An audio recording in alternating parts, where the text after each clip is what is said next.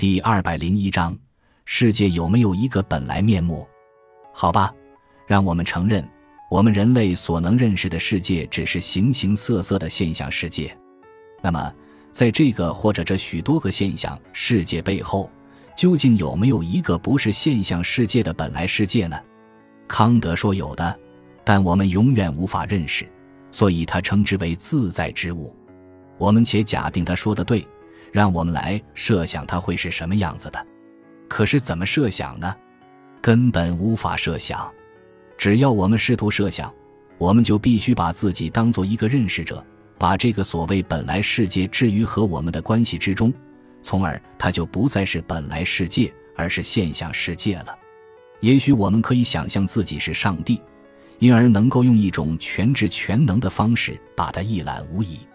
可是，所谓全知全能，无非是有最完善的感官和最完善的思维，从而能够从一切角度、用一切方法来认识它。而这样做的结果，又无非是得到了无数个现象世界。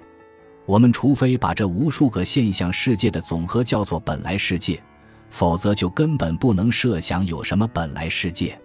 事实正是如此。无论人、上帝还是任何可能的生灵，只要想去认识这个世界，就必须有一个角度。你可以变换角度，但没有任何角度是不可能进行认识的。从不同角度出发，看到的只能是不同的现象世界。除去这一切可能的现象世界，就根本不存在世界了，当然也就不存在所谓本来世界了。我们面前放着一只苹果，一个小男孩见了说：“我要吃。”他看到的是作为食品现象的苹果。一个植物学家见了说：“这是某种植物的果实。”他看到的是作为植物现象的苹果。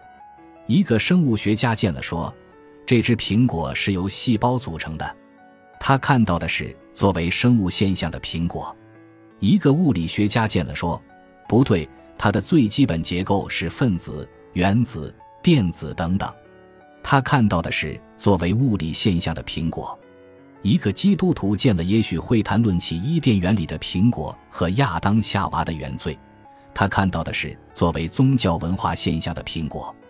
还会有不同的人对这只苹果下不同的判断，把它看作不同的现象。如果你说所有这些都只是这只苹果的现象，而不是这只苹果本身，那么，请你告诉我，这只苹果本身是什么东西？它在哪里？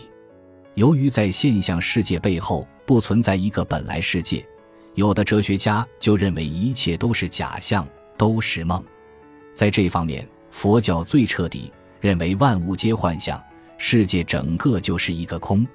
可是，我们不妨转换一下思路：所谓真和假、实和幻，都是相对而言的。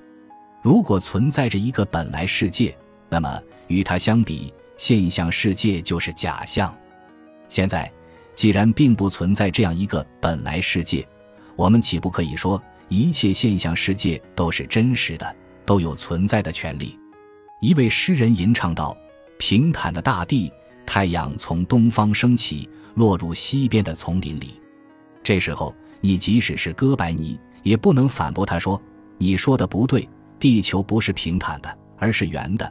太阳并没有升起落下，而是地球在自转。’”感谢您的收听，本集已经播讲完毕。喜欢请订阅专辑，关注主播主页，更多精彩内容等着你。